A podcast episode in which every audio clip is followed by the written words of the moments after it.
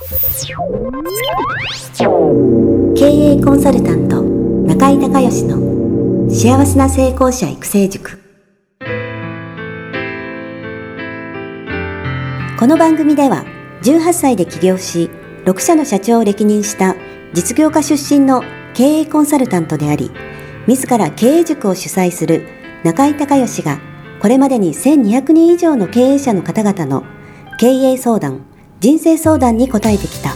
脳科学心理学とマーケティングを活用した独自のノウハウでビジネスと人生のバランスの取れた幸せな成功の実現をお手伝いします。リスナーの皆さんこんにちは。経営コンサルタントの中井隆義です。このね、えー、ポッドキャストがオンエアになる頃にはラグビーワールドカップ決勝がね、えー、終わってると思いますけれども、えー、日本ラグビーもうすごかったですね。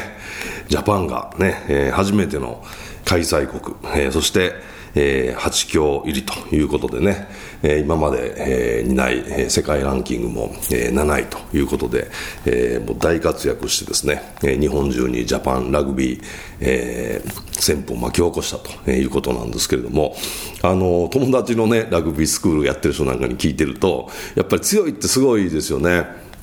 大体月の体験が3人ぐらいだったのが、いきなりジャパンが貸し出してから30人ぐらい え来るようになったって言ってましたけど、あの、本当にこのワールドカップを機会にね、日本中の子供がラグビー、えー、興味持って好きになって、えー、やってくれたらっていうね、えー、思いますし、あのー初めはね、開催国が初めて、えー、アジアの国ということで、大会本部も含めて、えー、これね、失敗するんじゃないかって言われてたんですよね。まあ、要はお客さんが入らないんじゃないかと。ところがですね、チケット収入だけで、えー、350億円、えー、ほぼほぼソールドアウト。えー、で、しかもラグビーって、あの、試合がハードなんで、えー、試合が1週間おきなんですよね。サッカーと違う。サッカー3日おきですよね。なので、えー、っと、2試合せっかくね、日本来るんだったら見たいなって言ったら、だいたい2週間ぐらい、10日から2週間ぐらいステージしないといけないので、で世界の、まあ、ファン、ラグビーのファンでの富裕層が多いですから、まあ、そういった人たちが2週間、え滞在すると。で、まあ、もうホテルもそうだし、食事もそうだし、お土産も買うだろうし、それから交通、ね、えー、の移動もあって、そちらの方の経済効果が、えー、590億ぐらい、えー、まあ、これ、正確には測れないですけどね、まあ、そのぐらいあるんじゃないかっていうぐらい、えー、蓋を開けたら、まあ、大成功ということで、まあ、これからね、えー、ラグビーワールドカップというのはもともとイングランド、えー、で始まって、北半球で南半球でまた北半球行って南半球に行ってっていう、そういうね、えー順番でやろうということで始まったわけなんですけれども、まあ、今回初めてね、えー、日本で開催をされたと。これもね、日本のラグビー協会が、えー、理事をね、世界ののボードに送り込んでですね、で、えー、これからその、ラグビーがもっともっと世界に発展して、えー、ね、行くためには、えー、北半球と南半球だけじゃなくてアジア、ね、アジアっていうのはもう環太平洋ですね、アメリカも含めた。で、開催することがですね、ラグビーがもっと世界中に普及していくっていう、まあそういうロジックで、それが通ってね、今から8年前に、日本開催がまあ決まったということなんですけれども、実は昨日は10月20日、えー、残念ながらね、えー、南アフリカには3対26ということで、敗れてしまったんですが、私の、えー、友人でもあります、えー、平尾誠二、ミスターラグビー平尾誠二君のね、えー、命日で、えー、昨日は本当に、えー、ジャパンは、えー、平尾君のためにね、もちろん国のために、えー、戦ったんだと思うんですけども、やっぱり8強と4強っていうね、世界のやっぱり準々決勝に残るってことと準決勝に残るってことは、えー、かなりの差があるんだなっていうね、えー、その世界の壁というか、8強と4強の壁を、まあ、昨日はね、もう一人で えっと、実はチケット持ってなかったんで、えー、っと、もう一人でいても立ってもいられなくて、えー、品川でパブリックビューイングをやってたんで、えー、品川のパブリックビューイングで、えー、ワイン飲みながらずっと見てたんですけど、えー、まあそれでもね、あのー、あんなにたくさんの人が、あのー、有楽町のパブリックビューイングはもう毎回、満員で入れないっていうね。横浜はでかいんですよね。横浜は何万人かで、あの、見てるんで、あの、見られるんですけど。で、品川もね、結局、どうでしょうね、3000人ぐらいはいたと思うんですよね。でもその3000人ぐらいの、あの人たちが品川に集まって、えジャパンの私もレプリカジャージ着ていきましたけど、えー、その日本のね、ユニフォーム着た人が、えー、そんな3000人も集まるなんてっていう、本当に昔からのラグビーファンからしたら、えー、夢のような、この1ヶ月半、えー、だったんですけど、まあ、ラグビー今回ね、えー、初めて見たっていう人、えー、で、初めて見て好きになったっていう人が大変多かったと思うんですけども、あの、ラグビーってね、戦略でできてるんですよね、基本的に。なので、えー、これビジネスとも、まあ、あのちょっと考え方近いと思うんですけど、ラグビーってね、前半40分、後半40分でしょ？で、それをね、4つのパートに区切るんですね。前半の前半20分、前半の後半20分、後半の前半20分、えー、と、後半の後半、えー、20分と。で、4つのブロックに区切って、で、それぞれどういうふうにやっていくかっていうのを戦略を決めるんですね。で、当然、あの、相手のね、えー、戦略もあるし、相手の選手の特徴もあるし、えー、強いところ、弱いところ、まあ、徹底的に分析して戦略を組むんですけど、あの、基本、えー、日本のチームっていうのは世界標準から言うと、やっぱりちっちゃいんですよね。えー、小さくて、まあ、細い。で、その代わり、むちゃくちゃ速いのと、えー、それからフィットネスをすごい鍛えてますから、えー、そのフィットネスが高いんですよね。それからパスが正確っていう。まあ、そこが、えー、強みなんですね。なので、初戦のロシア戦は、えー、30対10、それから3戦目のサモア戦が38対19ということで、えー、この2試合はまあもちろん隠したってこともあるんです。干渉しましたよね。これね、ジャパンは組みやすい相手なんですよね。ロシアもサモアもフォワードがでかくて重くて、えーまあ、スクラムが強いんですよ。ところが、えー、大きい人っていうのはね、走らされると体力の消耗が激しいですから、フィットネスが弱いんですよね。なので、えー、基本的なそのジェイミーの戦略は、ジェイミー・ジョセフヘッドコーチね、の戦略は、ロシアとかサモアとか、そういうフォワードがでかいところ、あと、まあ、ジョージアとか、えー、もでかいんですけども、そういうところは、基本的には後ろにキックをね、あの、10番、スタンドオフの田村優っていうのが、えー、司令塔なんですけど、その10番からキック、もしくは9番からキックを、フォワードの後ろに、相手フォワードの後ろ敵陣深くに蹴り込んで、えー、フォワードを配送させるね。で後ろ向きに走るってね、むちゃくちゃ疲れるんですよ。で、また、えー、そのキックを、えー、向こうの、えー、フルバックないし、えー、ウイングが取って、えー、と、蹴り返しますから、一回後ろに下がって、また前に出てこないといけないっていう、この前後の動きをですね、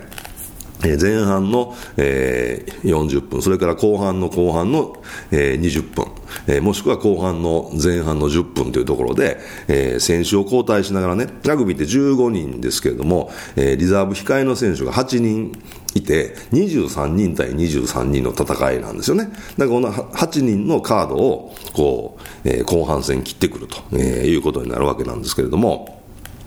えっ、と、できるだけね、そのキックで走らす、それから、えー、スクラムを組まないね、えー、スクラムを組まない選択をしていくと、まあ、スクラム押されちゃうんで、えー、まあ、それでもね、あのー、今回、えー、3番のグジオンとバルアサイレアイがものすごく大健闘、まあ、しましたけれども、あのまあ、それでもやっぱり、えー、強いところと弱いところを当てていくっていうね、えー、こういうまあ、ゲーム運び、えー、戦略でやっていくっていうことなんですよね。で、まあ見事、えー、ロシア戦と、えー、サモア戦はですね、えー、ジェイミーの、えー、戦略勝ちということで、えー、その疲れたフォワードに後半、えー、スクラムハーフの田中文明っていうのをね、えー、投入することで、えー、全部のペースを上げる。要は、え、後半戦にフレッシュな選手を入れて、しかも動きが速い、スピードが速い選手を入れることで、え、相手は疲れてますからね、疲れてるところにさらにスピードを上げて、え、一気に攻めていくということで、後半、えま、ツインフェラーリと呼ばれてますけども、え、松島幸太郎のトライ、え、それから福岡県駅のトライ、まあ、これがね、え、生まれてくるっていうのは、まあ、そういうことなんですよね。で、これはもう作戦通り、えー、予定通りっていう感じでした。で、えっと、2戦目のアイルランド戦、これがね、本当に、えー、ミラクル。4年前の、えー、ブライトンの奇跡、えー、エディ・ジョーンズヘッドコーチがね、南アフリカセカン位ランキング、えー、2位の南アフリカをその当時、えー、10位の、えー、ジャパンが、えー、破ったということで、えー、歴史的な、えーまあ、日本ラグビーの歴史も変わったし、えー、そしてその歴史的快挙だったわけなんですが、まあ、その次ですよね。今回も、えー、アイルランドっていうのは当時世界ランキング2位で日本は、えー、9位ということですから南アフリカの時と同じような、えー、展開なんですけども、え、静岡のねエコパスタジアムで、え、見事19対12で勝ったということなんです。で開幕戦のロシア戦とねまあロシア戦は開会式もあって楽しかったんですけど、えー、それから、え、アイルランド戦はリアルで、ライブで見てまして、えー、もう興奮してですね、もうあのね、静岡のエコパスタジアム5万人ぐらい入るんですけど、後半の後半20分ぐらいは全員総立ちで、もうジャパンを、ね、応援してっていう。で、最後の最後ね、えー、福岡堅樹が、えー、トライしてくれてって、もう熱狂、超熱狂って感じでしたけど、もう私の隣にイギリス人のね、えー、ジャパンファンが、えー、イギリス人ってのはイングランド人ね。で、イングランドの人はアイルランドの仲悪いですからね、基本的には。ジャパンをジャパンのレプリカジャージを着てる親父が隣にいんで叫んでたんですけど、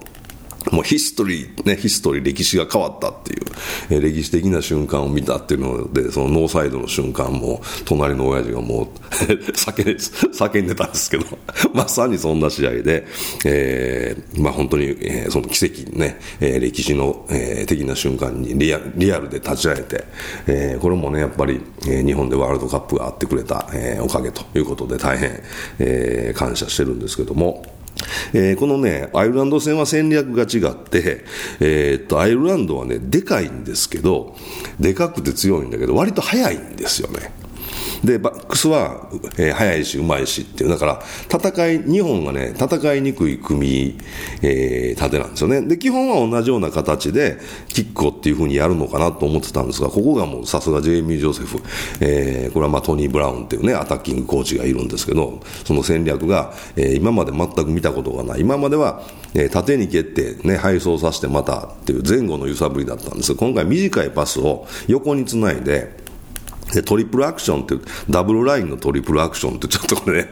ポッドキャストなんで、あの、ホワイトボードがないと難しいんですけど、まあ、えっ、ー、と、アタックラインね、攻撃のライン、普通斜めに1列に行きますよね。それを2列にして、えー、と、スタンドオフが、10番がボール取った時に、えー、常に、えー、後ろの選手3人受け取れる状態。えー、だから12番と、えー、14番と15番に、えー、パスができる状態を作ることで、えー、相手のディフェンスがどこに、あの、ボールが行くかわからないんで、えー、遅れるんですよね、出足がちょっと。それから、えー、アウトキャリーって言って、えー、斜め45度に全部走っていくことで、えー、向こうも縦から来るとね、縦まっすぐで来るとプレッシャー強いんですけど、えー、斜めに45度に走ると、向こうも斜め45度に走っていかないといけないんで、えー、プレッシャー弱いんですよ。だからパスがどんどんどんどん繋がっていく。で、右のタッチラインまで行ったら今度は反対に、にアウトキャリーを反対方向で左側に向けてずっとっていう、ずー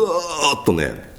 えー、横に、えー、右行って左行って右行って左行ってっていうので体力を消耗させて最後テンポを上げるっていう、えー、ことをやったんですよね。であの8番の姫野和樹が今回も大スターに、えー、なりましたけど本当ワールドクラスでね素晴らしいと思いますけどあの姫野の縦の突進があれだけバンバン決まるのは なんでかというとその全部がアウトキャリーなんでみんなが横にしか走らないところであのディフェンスも横に来てる斜め横に来てるところを姫野だけが縦に走るんであれ抜けるんですね簡単に。だからああいうのもあの、まあ、戦略の中であったと思うんですけどまあ、見事なね、えー、戦略でした。そしてスコットランドはね、あの、勝つとは思ってたんですけど、あのー、28対21ということで接戦だったんですが、まあまあ、でもゲームはね、あの、ジャパンが終始コントロールしてたということなんですけど、スコットランドはね、あの、アイルランドに3対30ぐらいでボロ負けしてるんですけど、ノートライに抑えられて、ところが、ジャパン、アイルランドが19対12で、スコットランド、ジャパンが28対、えー、21っていうね、両方、超接戦なんですよね。これがまたラグビーのね、面白いところで、スコットランドってね、中型なんですよね。世界標準で言うと。で、あの、世界で一番強いオールブラックス、オールブラックスもね、中型と大型の組み合わせなんですよ。なので、このね、中型っていうのはね、ジャパンはね、最も組みにくいんですよね。速くて、あの、大きくて速くて強いっていう。だから、すごくね、これ難しいんですよね。でも基本は、あの、まあ、キックと、えー、パスを多用した戦略と、あとはもう徹底的にツインフェラーリですよね。あの、松島と福岡を、もうどんどんどんどん走らして、で、トライ取ったシーンなんかは、あの、普通は、えー、っと、右ウイング、左ウイングなんで、えー、右と左にウイングでね、一番端にいるんですけど、えー、福岡と松島を左の、えー、ショートサイドって、あの、短い、小さいのね、えー、のところに、えー、二人並べてツインラーリっていう作戦なんですけど、えー、並べてそこでバンバンそっちにショートサイドにボール回してそこで攻めて攻めて攻めてトライを取るっていうね、あのー、もう本当に、えー、強いところをもう徹底的に使ってですね攻めて、まあ、競りがあったっていうかね、まあ、競りがあったっていうかもっとまあまあ、えー、安定して安心して私見てましたけどね、えーまあ、そういう、えー、風な戦略でやってましたでね、あのー、ラグビーってえー、っと、最後の最後ね、直前、ワールドカップの2か月前ぐらいに、えー、31人の選手が決まって、そこの前にまたね、えー、2か月の前にまた2か月ぐらい合宿やってるんですね、結局4か月ぐらい合宿やってるんですよね。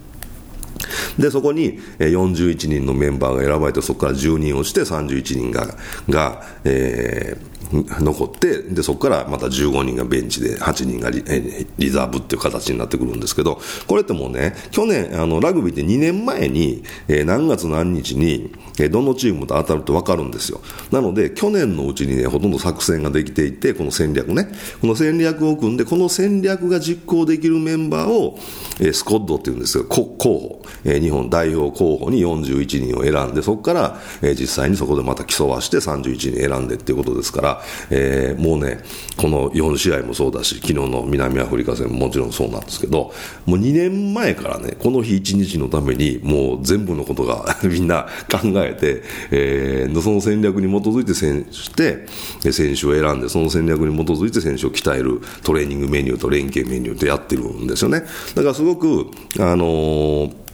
まあ、激しいスポーツで、えー、なんですけど、まあ、基本的には陣地取りとボール取り、ね、ポゼッションとエリアっていうんですけど、えー、の、まあ、ゲームでチェスみたいなもんなんですよね。あの、基本的な考え方がね。だからすごく頭が良くないとできないし、もちろん選手自体もそうだし、えー、その、もうヘッドコーチのアタッキングコーチ、ディフェンスコーチのコーチ陣の、まあ、知恵比べ、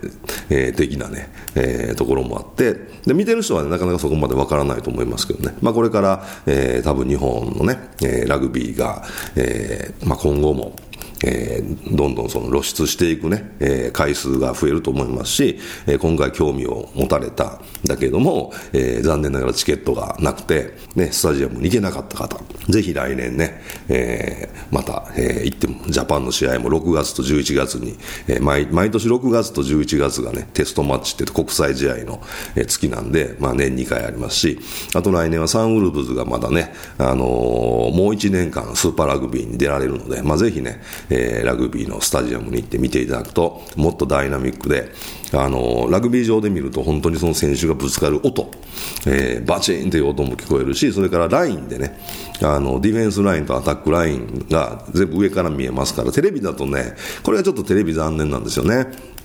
スクラムとかモールの中の、えー、ボールの動きとかは見えるんだけど、逆にその、えー、バックスのラインが見えないんで、えー、今からね、えどんなサインプレーがこれから出てくるだろうとか、どこにボールが出るだろうっていうのが、あのお互いまあ読み合いをしながらね、試合していくわけですけど、そのこう状況っていうのがね、ちょっとテレビでは見にくいので、ぜひライブでね、えー、行っていただけたらなというふうに思います。ということで、えー残念ながらね、えー、このポッドキャストがオンエアされるときには、えー、11月2日の、えー、決勝、えー、終わって、まあ、日本ラグビーワールドカップがね、えー、全部終わってると思いますけども、まあ、決勝、えー、私300倍のチケットを当てましたのでですね、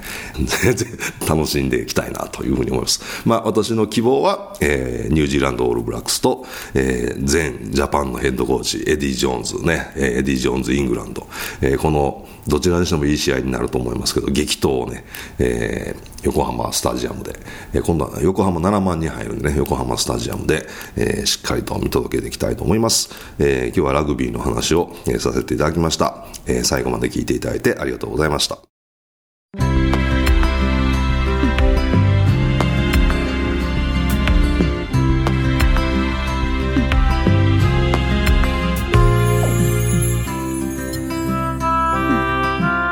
回の番組はいかがだったでしょうか？あなた自身のビジネスと人生のバランスの取れた幸せな成功のための気づきがあれば幸いです。